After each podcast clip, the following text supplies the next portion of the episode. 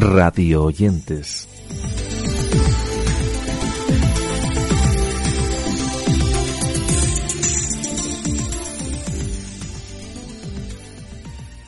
Comenzamos aquí una nueva edición de nuestro Radio Oyentes con cinco propuestas que esperamos sean de vuestro interés. Todo ello en un repaso en el que os queremos comentar para empezar que hablar del muro de los campeones es hablar de la Fórmula 1 en estado puro.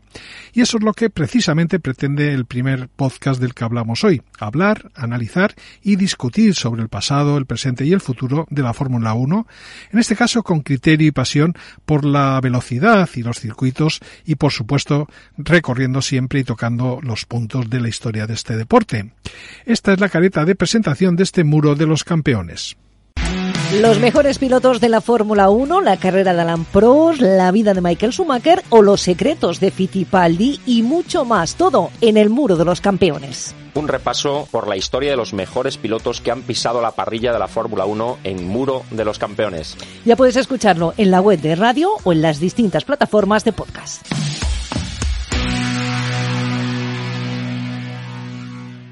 As Audio estrenaba recientemente el podcast 1982, el año del Mundial, con el apoyo de Podium Podcast y la cadena Ser, todo ello en un documental sonoro sobre este campeonato del mundo de fútbol que, os recordamos, se celebró en España.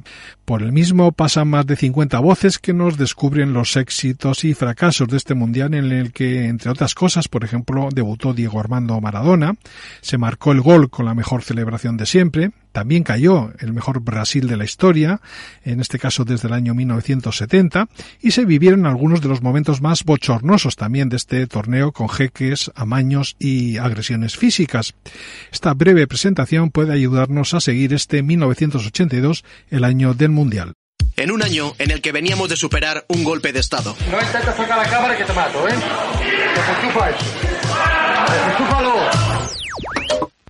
En un año en el que España quería lanzarse a la modernidad. En un año en el que cantamos a Lola Flores, a Manolo Escobar y en el que alucinamos con Michael Jackson o los Rolling. En ese año, España celebró su mundial. Y no fue uno cualquiera, precisamente. Fue el primero de Maradona.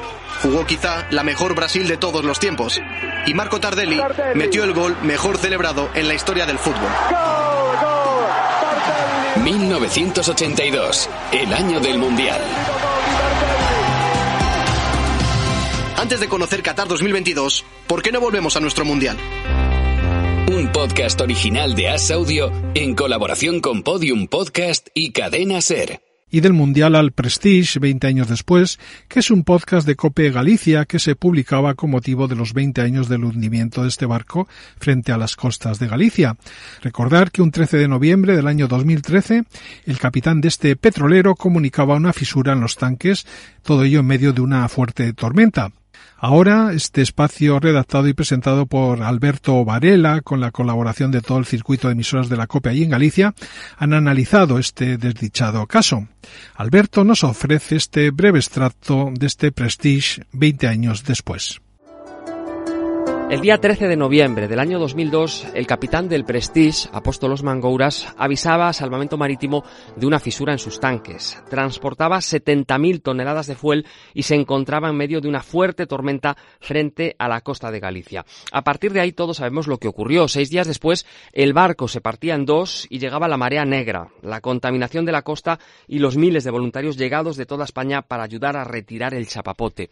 Han pasado ya 20 años. ¿Cómo recordamos los gallegos aquellos días. Volvemos al fútbol porque Podium Podcast nos ofrece un espacio en este caso sobre la desconocida historia de Pablo Longoria hijo único de una humilde familia asturiana, a quien su obsesión por el fútbol internacional le llevó a trabajar en los clubes más importantes de Europa, batiendo récords de precocidad y siendo nombrado con tan solo 34 años presidente del Olympique de Marsella, que es el único equipo francés campeón de Europa. ¿Quieres conocer su historia?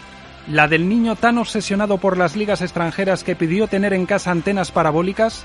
¿La del estudiante que abandonó primero de derecho porque un dossier le abrió las puertas de una agencia de representación? ¿La del veinteañero que asesoró a un entrenador de primera división, fichó por el Recreativo de Huelva y cumplió un sueño haciendo carrera en el calcio italiano? Comenzamos.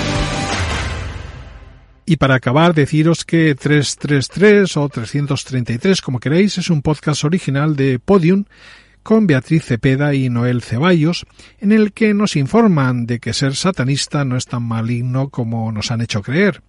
Aquí tenéis un corte del mismo para valorarlo. Damien Eccles tenía 19 años cuando llegó por primera vez al corredor de la muerte. Allí había un guardia gritándome, tú eres el número 931, recuérdalo. Y me acuerdo de mirar a un reloj en la pared y ver que eran las 9 y 31 de la noche. Eccles y otros dos chicos eran adolescentes cuando fueron condenados por los crímenes de 1993, en los que tres niños de 8 años fueron brutalmente asesinados en West Memphis, Arkansas. Nosotros, el jurado, encontramos a Damien Eccles culpable del asesinato de Steve Branch. Eccles fue condenado a muerte.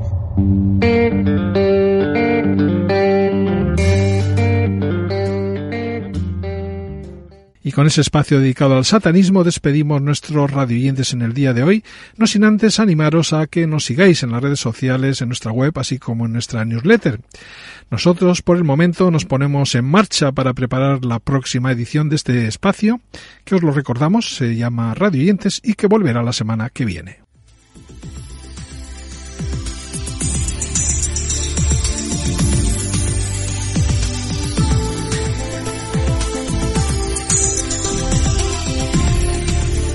radioyentes.com